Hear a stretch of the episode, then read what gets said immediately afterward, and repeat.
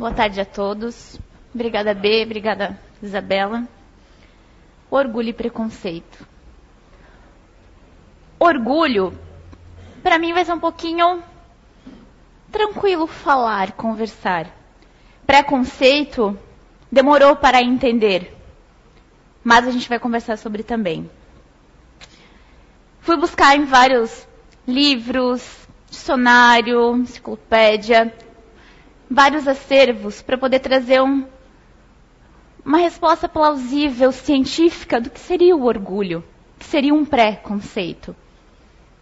Porém, procurei, sim, mas eu gostaria de falar a prática do orgulho. Porque às vezes a gente traz muito conceitos científicos que foge tanto, fica tão bonito, um rótulo, uma embalagem tão bonita, é como o dia de hoje. A gente recebe um ovo todo lindo, com uma embalagem, um laço todo lindo, quando abre o chocolate não é gostoso. Pois é. O orgulho também é assim. Por fora, ele é muito bonito. Por dentro, não. Allan Kardec nos diz que o egoísmo, o orgulho, a vaidade, a ambição, o ódio, a inveja, o ciúme são para a alma ervas venenosas, das quais é preciso cada dia arrancar algumas delas. Quem de nós não fica com raiva todo dia? Uma vez ao dia. Não tem ciúme de algo, de alguém, de alguma coisa. Ciúmes bobos. Raiva no trânsito. Querer ter a preferência por algo e não ter. Preferência de atenção, preferência de carinho, preferência de comodidade, de afetividade e não tem.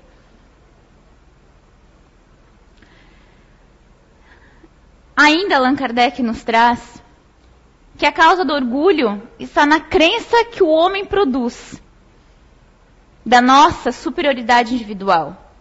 Ok. Até aí consigo compreender melhor. É como se o mundo girasse ao redor de cada um de nós. E a gente estivesse no centro.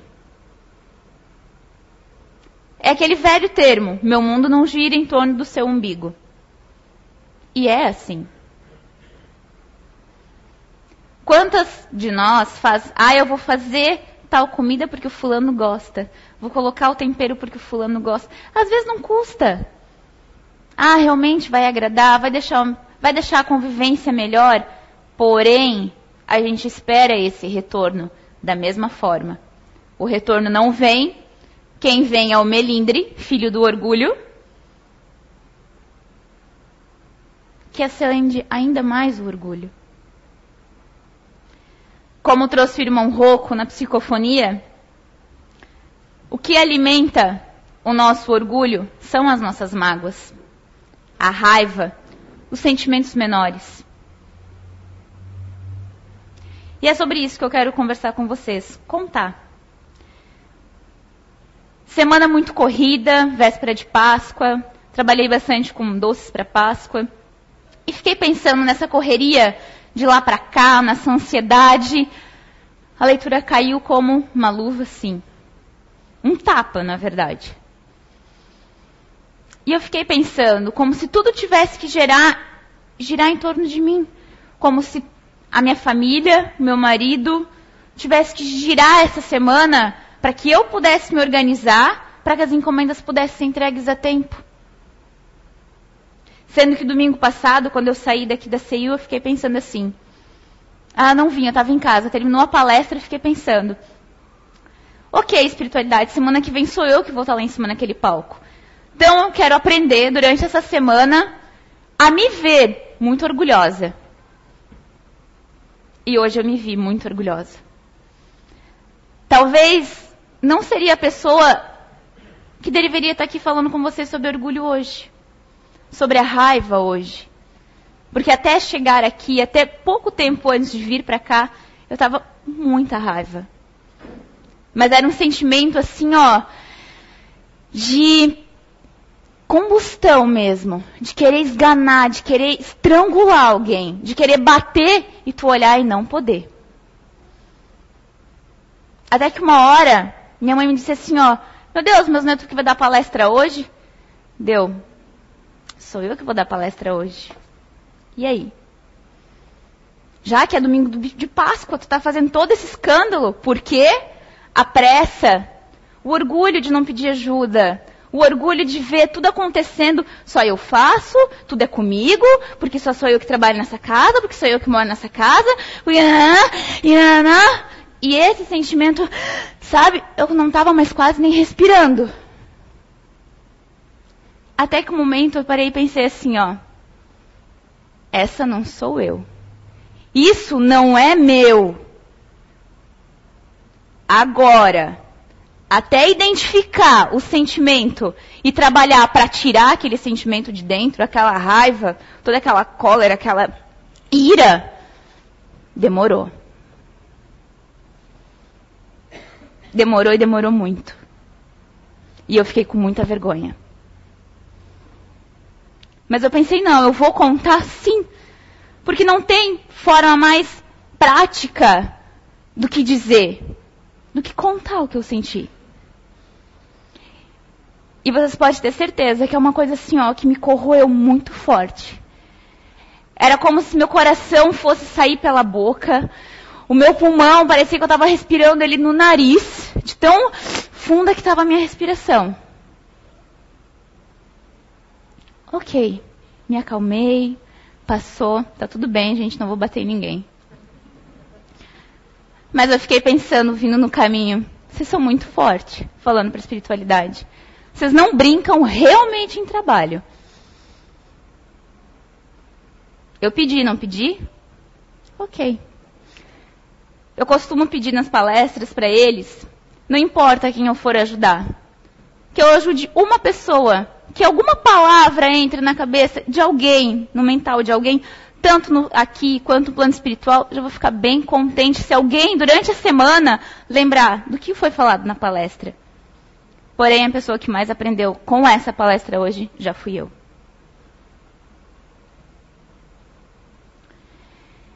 Falando em preconceito, de pré-concepção mesmo, eu não entendi assim, ah, vai ser tão difícil falar sobre preconceito com eles hoje. Preconceito de raça, de credo, de opção sexual, é muito difícil falar. Eu não consigo entender. E eu já vou explicar por quê. Agora, consegui hoje, nessa menção de toda essa raiva, essa combustão, de não falar assim, ó, tinha uma casa para limpar, um almoço para preparar, roupa para lavar, roupa para acender, coisas normais de uma dona de casa. Não custava falar, fulano, vou me ajudar? Não, mas está lá, sei não sei o quê. Sendo que durante essa semana para que eu pudesse entregar tudo que eu fiz, eu tive que pedir ajuda. E como foi bom. Eu fiquei pensando depois, todo o meu esforço de pedir ajuda, de vamos lá, vamos trabalhar junto, a gente conseguiu, não atrasamos nada, entregamos tudo bonitinho antes do tempo ainda. Porque a gente trabalhou junto. Não eu sozinha, centralizando, egoísta, para depois dizer, Viu? Fiz tudo sozinho, você nem me ajudou em nada. Não, foi muito bacana. Foi uma cumplicidade muito grande. E eu senti vergonha de estragar tudo hoje. Sobre preconceito, enquanto eu estava ali naquela correria, e eu falei, poxa, eu estou aqui correndo, me matando que nem uma louca para poder dar conta de tudo. E você ali, parado, vendo TV, na minha, no meu pré-conceito, ele tinha visto, porém não tinha ligado a mínima para mim. Agora, quem conhece e sabe que o que ele mais gosta é ajudar, meu preconceito estava errado. O julgamento que eu fiz da situação, da pessoa, estava errado. Agora, eu vou voltar para vocês. Quantos de vocês fazem a mesma coisa todos os dias? Às vezes alguém, Betânia fez alguma coisa, por ela ter entendido uma informação, mas não foi isso que eu passei. Eu estou pré-julgando a ação dela, a atitude dela, o que levou ela a agir daquela forma. Mas pode ter vindo de uma má informação minha, de uma energia minha.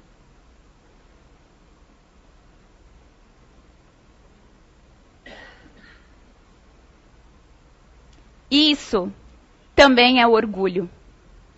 E eu fiquei pensando, de sexta para cá, o que, que, será que tinha a ver orgulho com preconceito? Sim, tem a ver sim. São atitudes, está muito ligado. Quanto mais a gente alimentar esses sentimentos de mágoa, de raiva, de melindre. Ai, por que, que fulano não me chamou para sair? Eu tenho isso, gente. Por isso que eu falei, talvez a pessoa que não deveria estar aqui falando sobre orgulho seria eu. Mas eu vejo assim, ó, eu consigo identificar e eu consigo combater ainda. Pera, calma. Eu consigo identificar que aquilo é um orgulho. Ah, não, eu estou ficando melindrada. Opa! Talvez seja um ponto positivo. Me cobro bastante conscientemente? Cobro, claro. Numa noite de SOS, aqui na CEU ano passado, alguém falou a seguinte frase: que depois que a gente vira espírita, a nossa consciência é o nosso maior julgamento. Que a consciência não te deixa fazer mais nada de errado, porque a consciência te pega na, pelo pé. Volta aqui que tu está fazendo.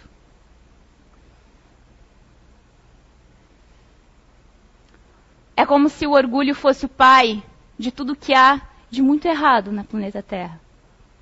E aí que tá. Eu fiquei pensando, será que Deus criou algo mal e algo bom? Sim, me questionei. Ontem à noite, lendo o Noosfera, tem uma passagem que fala exatamente assim: que ele não criou o mal, que Deus não criou. Nós é que produzimos o mal por meio dos nossos instintos e das nossas paixões. Deus não deu o nosso instinto para que a gente pudesse fazer mal para nós mesmos. Isso é uma escolha nossa. Cada um tem um condicionamento, uma programação diferente. O que a gente vai fazer vai depender unicamente de nós. Se eu tenho uma potencialidade a gastar dinheiro, uma ansiedade muito forte, uma raiva contido muito grande, vai depender de mim potencializar ou não.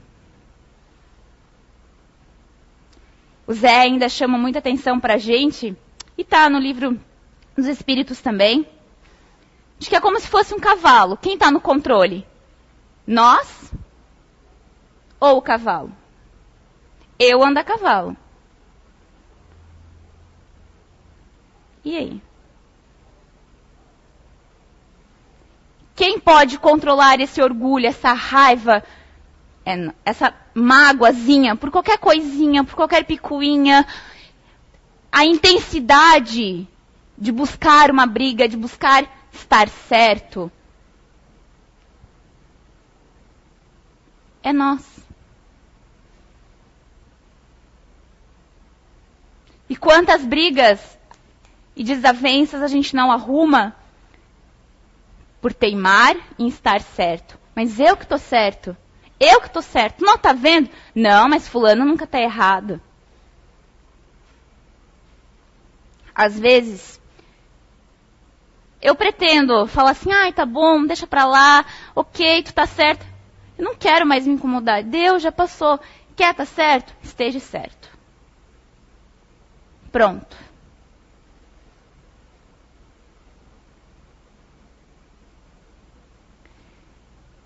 Ainda fala no Noosfera que a gente que faz da nossa natureza, do que a gente recebeu no passado, no presente e já vamos fazendo para o futuro.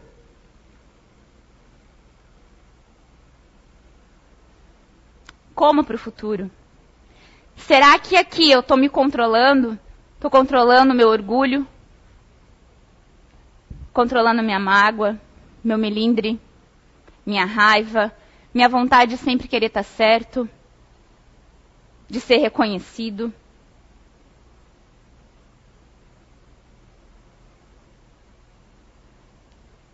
Como será que eu vou precisar voltar numa próxima encarnação para sanar tudo isso que eu estou passando hoje? Conflitos de família. Às vezes você nem entendeu. A pessoa falou água, você entendeu vinho. Esse de falar errado, eu vou dar um exemplo que aconteceu essa semana. Segunda-feira passada, eu tomando café com uma menina que trabalha comigo. A gente conversando, como o que a gente fez no final de semana. E ela falou assim para mim: Ah, tu viu que fulana? Ela falou, eu entendi a seguinte palavra: fez um passeio de helicóptero. Eu disse: Meu, eu vi que ela fez algumas coisas, ela postou algumas coisas no Face, mas eu não vi que ela fez um passeio de helicóptero. E ela também não entendeu que eu falei passeio de helicóptero. Passou, a gente arrumou as coisas na Copa, voltamos a trabalhar. Eu falei para minha chefe assim, ó, meu, fulana, tu viu que a ciclana foi fazer um passeio de helicóptero? Daí ela tava tomando café. Verdade, ela fez. Mas, meu, foi tu que falou pra mim? Não, ela fez um patê de ricota. Ou seja, eu não estava prestando atenção no que eu estava conversando com ela. Tirei um pré-conceito. Ainda fiquei um pouquinho melindrada, porque, meu Deus, como é que eu não vi que ela fez um passeio de helicóptero? Ainda fui fazer uma fofoca. De uma coisa que nem era verdade. Ok, a gente riu, como todo mundo riu aqui, né? Pelo trocadilho de passeio de helicóptero com patê de ricota. E quantas vezes a gente não tem as mesmas atitudes todos os dias?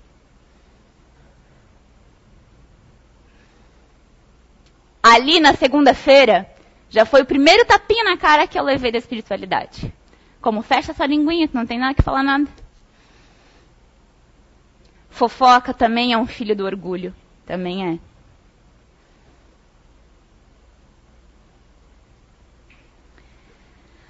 Ok. Às vezes, a gente acha que essa aqui é a nossa única vida.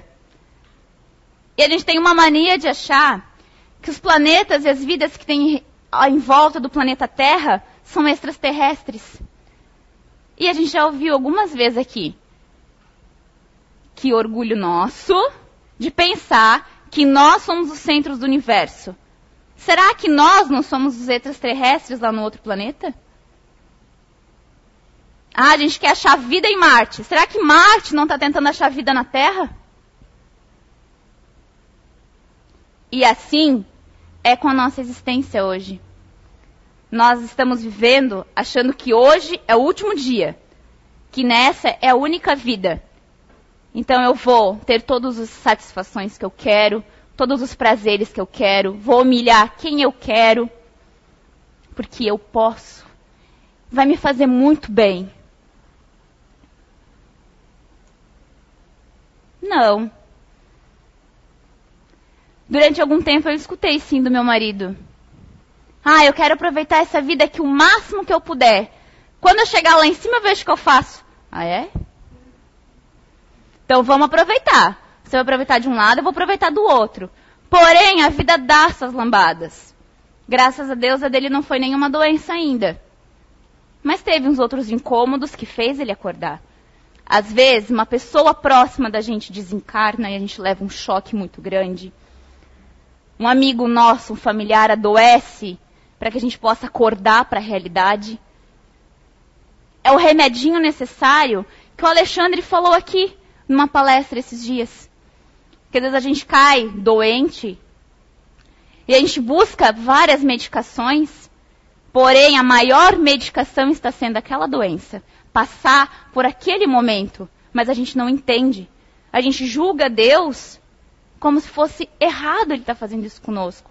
E não é. falando em julgamento, fui assistir aquele filme A Cabana. Alguns leram o livro, outros foram assistir o filme, eu fiz os dois.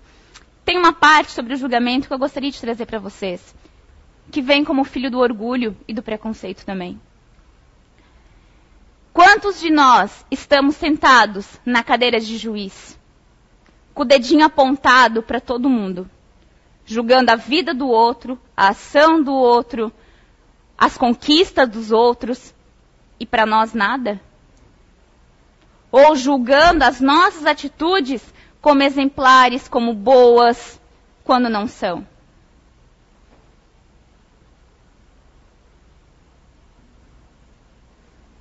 Quantas vezes estamos no julgamento?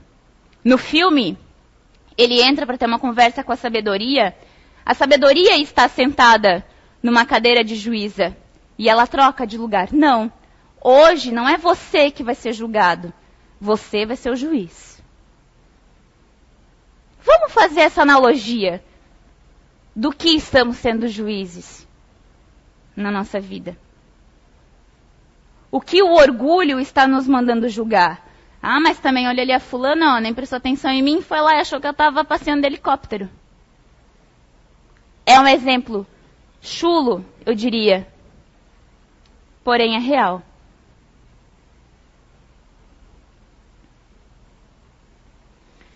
Agora,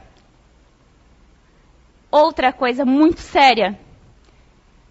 E já partindo para finalizar, não quero me estender demais para que a gente não abra muita coisa e a informação não se perca. Falando sobre preconceito. Quem de nós é espírito aqui? Todo mundo, eu sou um espírito. Porém, hoje eu estou encarnada como Jaqueline. A Betânia é um espírito, está encarnada como mulher. Eu também estou. E assim cada um de vocês. Porém, eu vejo bastante preconceito de opção sexual. E eu gostaria que a gente refletisse bastante numa coisa. Quem está se relacionando? Eu. Vou fazer um teatrinho, que nem o Zé faz. Quem está se relacionando? Eu e o Marcelo somos casados. Um casal heterossexual. Quem está se relacionando? Não são dois espíritos? São dois espíritos, não são? Porém, agora, outro teatrinho. Eu e a Betânia somos casadas. Quem está se relacionando? São dois espíritos. E por que, que a gente julga o corpo que a gente veio? Quem está espiando, quem está vivendo, quem está sentindo é o espírito, não é o corpo. Quando o sentimento vem do corpo, é desejo carnal. Aí já parte de outros princípios. Já vem a sexolatria, a adoração ao corpo, mas não vem do espírito. Não é isso que vai fortalecer e sedimentar o espírito. Uma de nossas trabalhadoras espiritual, e eu lembro muito dela quando eu falo sobre isso, ou quando alguém fala, ela veio numa psicografia falar pra gente que o preconceito é falta de conhecimento. E ela estava muito certa quando ela falou isso. Porque a gente julga a vida do outro, a opção do outro, ele namorar com homem, namorar com mulher, por falta de conhecimento, por orgulho. Por a gente achar que o homem deve casar com a mulher e vice-versa. Não são espíritos que estão se relacionando da mesma forma que um casal hétero. Precisa ver o respeito da mesma forma. Ah, mas tu viu o fulaninho ali, ó? Eu acho que ele é. É o quê? Ah, mas eu acho que ele é. É? Isso eu escuto todos os dias. E eu já vi na área da saúde, que é a qual eu trabalho, muitas pessoas ficarem doentes por intolerância e muito preconceito. Conheço pessoas que não abraçam pessoas negras. Olha a corzinha dela. Ui, não, negro tem suor mais, um odor mais acrescentado. Já pensou se eu fico com suor o dia inteiro? Esse é um preconceito que eu não consigo entender. Porém, não me cabe a julgar o que as pessoas pensam. Não sei qual é a crença que elas acreditam. Não sei qual foi o ensinamento que elas tiveram. Não sei. Agora a gente pode fazer as nossas escolhas e ensinar para os nossos filhos. Teve uma vez que uma minha mulher que trabalha comigo, a filha dela viu na no... uma das novelas relacionamento homossexual. E ela perguntou, mamãe, por que, que aquele homem está beijando na boca do outro homem? Ela fez uma explicação toda análoga de que estava errada aquela situação. E vamos pensar. Ultimamente, estamos tendo muitas novelas, a mídia está vindo com muita força realmente. Com muitas novelas homossexuais, trazendo muitas deficiências. Tivemos uma novela com uma menina autista, síndrome de Down, deficiente físico, negros, homossexuais, religiões. Quem não lembra? São tantas religiões. A gente já teve muçulmano, que não podia usar vestimentas normais, casamentos arranjados. E nós não entendemos. E a gente senta na cadeira de juiz, aponta o dedo e julga. Vamos pensar de quem está se relacionando, quem está vivendo ali, não é a fulana com síndrome de Down, é o espírito. Não é a fulana que perdeu a perna e está paraplégica, está deficiente. É o espírito. E não me faz ser melhor ou maior do que ela. Eu não sou melhor do que a dona Sandra porque ela tem aquela cor linda que eu amo, que eu adoro. Não sou. Eu não sou melhor porque eu sou casada com um homem. Também não sou. E principalmente, eu não tenho filhos. Mas eu sempre falei que o dia que eu tiver condições, eu vou adotar um Down, eu vou adotar uma pessoa que realmente precise. são espíritos como cada um de vocês que estão aqui sentado, como cada um de gente que está em casa. Ai, olha ali, ó, aquele ali não dá, aquele ali é retardado. Não chega perto, minha filha, não chega perto, minha filha. Eu escutei isso. Não da minha mãe que está sentada ali, mas eu escutei isso da minha família. E ela não me deixa mentir.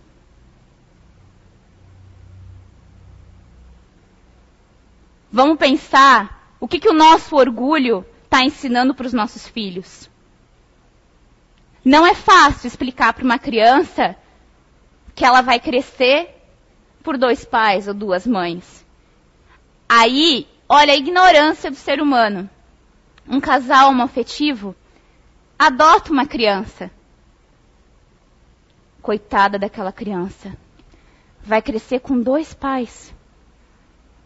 Aí eu pergunto para vocês, o que, que é melhor? ela crescer com dois pais, dois espíritos que vão amá-la, instruí-la, ampará-la, ou ela crescer jogada num orfanato até os 18 anos, sem amor, sem carinho, naquela frieza que é. O que, que é melhor?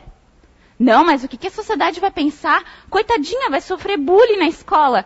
Isso se resolve depois. Vai dos pais, é questão nossa. Não cabe a gente alimentar o orgulho com o sentimento do preconceito.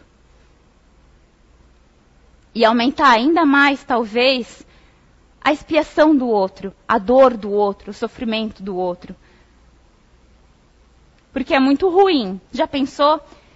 Se eu tivesse que usar uma roupa que eu não gostasse, que eu não me sentisse bem, coloque uma roupa que não é de vocês, que vocês não gostam, sei lá, eu não gosto de colete, mas eu vou colocar, eu não vou me sentir bem. Assim, é um espírito que viveu muito tempo num corpo de homem e teve que reencarnar como mulher. Ele também não está se sentindo bem. E o pior, você não fala. Eu não falo para Betânia que eu não gostei do colete, porque foi ela que me deu. O que, ela vai pensar de mim se eu falar? Acontece a mesma coisa com, com, com todo mundo. O que, que eu vou? O que, que eles vão pensar de mim se eu falar que eu gosto da Betânia?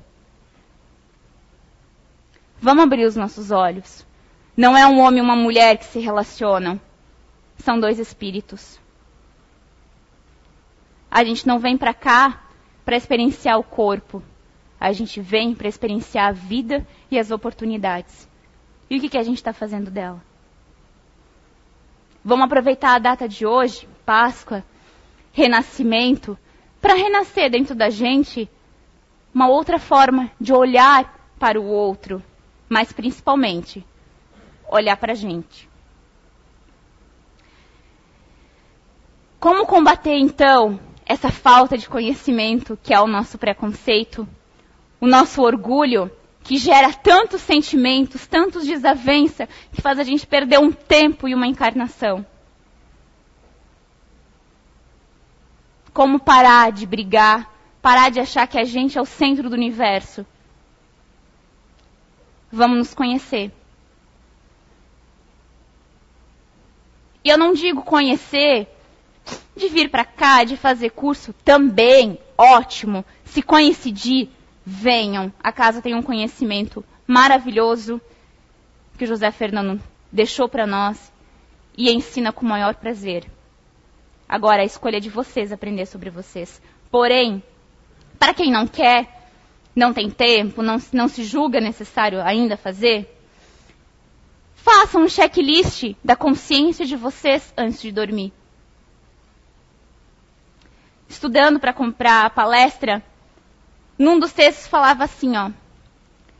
Ah, mentira, não foi nos textos não. O Zé mandou para nós hoje, de Páscoa, um bilhetinho do Papa Francisco, uma nota de jornal, que falava que a gente deixa para perdoar quando a mágoa passar, para abraçar quando morrer, certo? E a gente abraça no caixão, né? Sei lá, o último abraço, para beijar o marido, o filho, a esposa no último adeus, para dizer que ama por telefone quando está quase se indo, e principalmente para rezar antes de dormir. Ah, não, eu só vou rezar antes de dormir. Daí eu começo. Senhor, abençoa. Já dormi. Vamos rezar agora. Vamos rezar no trânsito. Vamos rezar quando a gente chega. Vamos orar. Sem hora marcada. Hora marcada só no Evangelho. A gente não precisa ter hora marcada para falar com Deus e com a espiritualidade. Não, eu estou precisando de ajuda agora, mas a minha oração é só antes de dormir. Pode ser num banho. Vamos fazer o autoconhecimento pela nossa consciência. E se cada um quiser conhecer um pouquinho mais sobre si mesmo, o que, que o orgulho atrapalha, o que, que condiciona, como combater, a gente não tem só o conhecimento, como tem Quem Sou Eu, Quem é Você, Noosfera, Arqueologia e a casa à disposição para ajudar nesse conhecimento para vocês. Então, tenham todos um bom combate, com muito esforço, muita consciência e o dedo apontado para a gente e não para o outro. Se a gente for julgar alguma coisa, vamos julgar nossas atitudes, não o relacionamento e a vida do outro, mas sim a nossa. Uma boa semana a todos e feliz Páscoa.